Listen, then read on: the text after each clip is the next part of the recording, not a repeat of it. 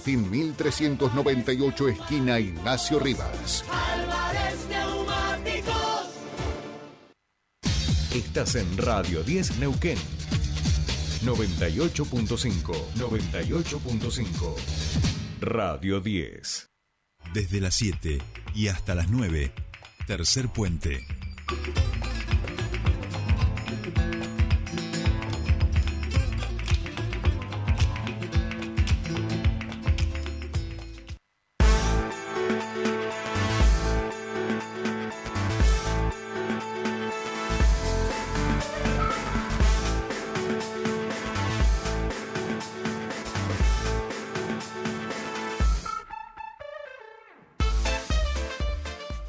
Bien, ya estamos aquí, 7.46 minutos de esta mañana en toda la República Argentina, 18 grados la temperatura en la ciudad de Neuquén y abrimos nuestro espacio de entrevistas, tal como les habíamos anunciado al comienzo del programa. Vamos a charlar con el candidato a gobernador este, de Cambiemos, Pablo Cervi, que ya nos está escuchando. Pablo, muy buenos días, te saluda Jordi Aguiar, bienvenido a Tercer Puente.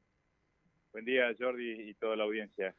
Gracias por el espacio. No, por favor, gracias a vos por, por atendernos. Bueno, estamos, por supuesto, en este año.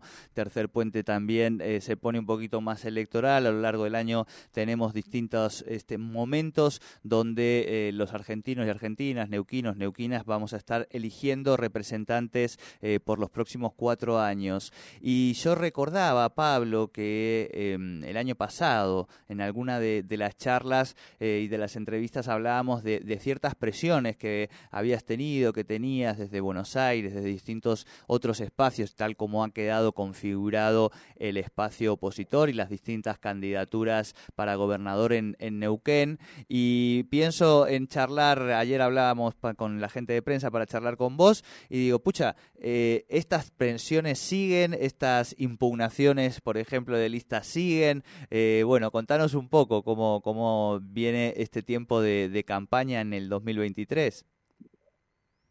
Sí, nosotros con Juntos por el Cambio lo hemos logrado consolidar un espacio con referentes del PRO, como es eh, Jorge Taylor, que va de candidato a vicegobernador, o Carolina Rambó, que va candidato a diputada, y eh, referentes del de ARI y de la Unión Cívica Radical. Pero bueno, estamos recibiendo hoy impugnaciones o presentaciones no solamente de, partidos que integran la alianza a nivel nacional, sino también de otros partidos que, que de alguna manera buscan que en Neuquén no haya, no sea representado el, eh, espacio Juntos por el Cambio. Evidentemente eh, están detrás de eso y que entendemos, de hecho, hicimos una presentación eh, con Jorge Taylor en función de que entendemos de que hay un derecho del ciudadano a poder sufragar y a poder elegir y en todo caso eh, que sean las sumas quienes digan si, si, eh, si la población o, o, los votantes apoyan o no un espacio. Claro. ¿Por qué crees que, digo, porque obviamente puede haber miradas políticas distintos, esquemas de alianza, eh, por eso también un poco las candidaturas, pero ¿por qué crees que hay tanta insistencia y persistencia en, en querer que no haya esta representatividad tuya, no? Y básicamente creo que eh, porque tenemos posibilidades de, de ser una opción en, en, entonces creo que de alguna manera lo que buscan es eh, censurarnos o, o, que no participemos para que no seamos justamente una opción para el electorado, una opción de transformación que es lo que estamos planteando, no algo distinto a lo que se viene hablando y a los populismos que están hoy eh, vigentes, ¿no? tanto del MPN, de las dos versiones del MPN como del, Frente de Todos. Eso quería preguntarte también, ¿cuál era un poco la, caracterización em, que hacías de, quienes representan a, otros espacios? En este caso pienso en la figura más de Rolando Figueroa, porque justamente hay un sector del PRO que ha decidido irse bajo su candidatura, también un sector del peronismo, algunos ex militantes del MPN, que, ¿quién pensás que representa ese espacio? Y básicamente es, un, rejunte para, para encarar una elección, no, no hay una cuestión ideológica que lo, los una o, propuestas, uno no escucha, no escucha propuestas, de hecho se sigue manifestando que, son del MPN de líneas del MPN, así que eh, la realidad es que lo que se está dando es una interna del MPN que no se dio dentro del partido, la están dando por fuera y se han sumado algunos otros sectores con la idea de, o la posibilidad de ver si se puede llegar al poder, pero no se ve un armado con ideas claras o con convicciones de hacia dónde ir. Bien, pasemos también, eh, por supuesto, al, campo de, las ideas este, y del debate político también. Empezábamos con esto eh, porque era parte de la, de la agenda y un poco lo que veníamos siguiendo en tus redes, eh, pero contanos un poco cómo están siendo estas recorridas, cómo te planteás esta campaña, que eso van a ser aproximadamente unas ocho semanas, ¿no? Sí, sí, es una campaña corta. Eh, que va a ser muy intensa, entiendo, y en las recorridas, por lo menos de parte nuestra, vamos a estar recorriendo la provincia y varias localidades en, distintas oportunidades y básicamente llevando las propuestas, venimos trabajando hace mucho tiempo en ello y con un equipo eh, muy importante. En su momento también yo lancé un libro con una idea, una visión de un Neuquén posible a futuro que, creo que tiene una buena base, pero por supuesto lo estamos trabajando también en equipos de, trabajo para consensuar y generar eh, eh, ideas que sean que sumen de alguna manera los sueños, los anhelos y los, los problemas de los neuquinos los lleven a la a, buscar soluciones a todo eso. Claro, ¿y qué, qué, te vas encontrando un poco con el diálogo, el debate con los vecinos, con las vecinas, en términos de demandas, digo, concretas y también si, si sentís que hay... Eh, porque estamos un poco finalizando el verano, venimos, viste, eh, incluso hasta pienso en, cómo hemos incorporado en nuestro imaginario el, campeonato del mundo, el lugar de la selección y el lugar de la política, ¿no? Que me da la sensación que todavía hoy hay mucha gente con apatía, con crítica. Bueno, contanos vos un poco cuál es este esta relación y este diálogo con los vecinos y vecinas. Sí, eh, en principio se, se ve esto que decías, apatía, ¿no?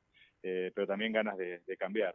Eh, hoy hay lo que la principal preocupación que nos manifiestan es la inflación y la pérdida del poder adquisitivo del, salario, que es un tema complejo y dependiendo de las localidades de, la provincia, hoy también un tema muy serio es la, posibilidad de acceso a la vivienda, sobre todo de los jóvenes, eh, el poder acceder a un trabajo, sobre todo en el interior, en muchos lugares o localidades del interior se vive del empleo público, de un subsidio, entonces creo que la idea de esto, hoy tenemos una gran oportunidad con vaca muerta en Neuquén, pero no derrama hacia toda la provincia, sino que está concentrado en la zona de confluencia y Añelo, y creo que ahí es donde hay que aplicar políticas que hagan, que lleven conectividad, infraestructura y generen condiciones para que el desarrollo sea de, toda la provincia, y eso creo que es lo que muchas veces nos plantean, porque se habla tanto de vaca muerta, pero Zapala, por ejemplo, ni se enteró que Neuquén tiene vaca muerta, estaba mejor hace 20 años en términos económicos o de actividad económica que hoy. Claro.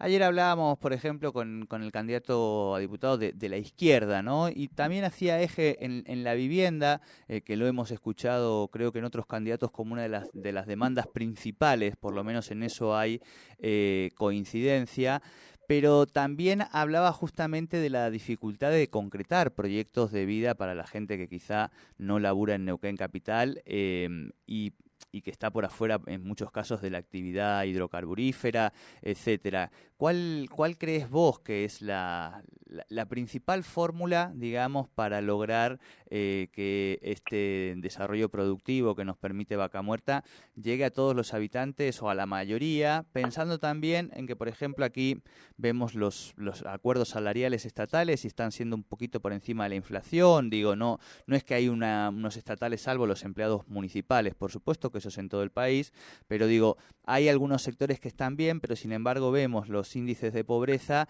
y vemos que allí no llega o no derrama o faltan esas políticas. ¿Cómo, ¿Dónde vas a poner vos más principalmente eh, el eje, digamos, de, esta campaña? ¿no? Yo creo en una administración eficiente. Como bien decías, Neuquén está recibiendo recursos extraordinarios. Si uno ve el presupuesto de hoy, es casi cuatro veces más en, en términos duros, ¿no? Que cuesta una moneda como el dólar que hace 15 años. Y así todo no alcanza para pagar los gastos del Estado, los gastos corrientes de, de, sostener el Estado y no queda para hacer infraestructura o para invertir en otras en otras cuestiones que serían necesarias, como bien decía, para desarrollar otras actividades económicas o hacer un desarrollo más armónico de la provincia. Yo creo que la clave está en una gestión, en una muy buena gestión. Eh, tanto Jorge Taylor, quien me acompaña, como yo venimos de la actividad privada y somos hemos gestionado recursos durante toda la vida y eficientemente y creo que, eso hay que trasladarlo también al Estado neuquino y a partir de ahí, con una administración eficiente y con los recursos que entran a la provincia, yo creo que se puede hacer mucho, avanzar en, soluciones habitacionales, que era uno de los temas que, te decía, pero también en, lograr generar infraestructura. Por ejemplo, hoy también está saturado. Yo fui a la inauguración del oleoducto de Sierras Blancas a, a y la ruta realmente está saturada, está con, con bastante dificultades cerca de Añelo, de, o la ruta está en malas condiciones y estamos hablando que recién está un 8 o 10% del desarrollo de Vaca Muerta. Si realmente se quisiera llevar a una etapa de desarrollo y que, que, sea proveedora de recursos o de, los dólares que por ahí necesita Argentina, no solamente Neuquén, eh, necesitamos generar infraestructura y eso creo que es lo que hoy no tenemos una administración eficiente del Estado que también pueda destinar a, hacer infraestructura, generar condiciones para que otras actividades se desarrollen en el interior y también generar eh, soluciones habitacionales eh, para muchos neuquinos. terminamos con costos de, ligados al, petróleo cuando la gran mayoría trabaja otra cosa, el docente, el policía, el, o el trabajador privado de otras actividades no tiene la misma oportunidad de ingreso. Claro. Bueno, Pablo, eh, te agradecemos mucho este primer contacto con Tercer Puente de este año y seguro que te estaremos invitando también al, piso alguna mañana para que charlemos a medida de que vaya avanzando la campaña. Buena jornada. Uy, ahí estamos despidiendo a Pablo Cervi. No sé si se habrá justo cortado el llamado. Pablo, ¿nos escuchás ahí? Se cortó. Bueno, justo se, nos acaba de cortar. Estábamos despidiéndolo a Pablo Cervi, candidato a diputado, eh, diputado nacional y candidato a gobernador por la provincia de Neuquén. Eh, cambiemos. Primer contacto, van ustedes a conocer. Seguramente vamos a tratar de que puedan charlar con cada uno de los candidatos y candidatas por lo menos un par de veces. Y después vamos a hacer, como siempre hacemos eh, aquí en el programa, que es armar una pequeña grilla, grilla, grilla de preguntas que les hacemos a y que por supuesto también ustedes van a poder ser parte de ese armado de la grilla de preguntas.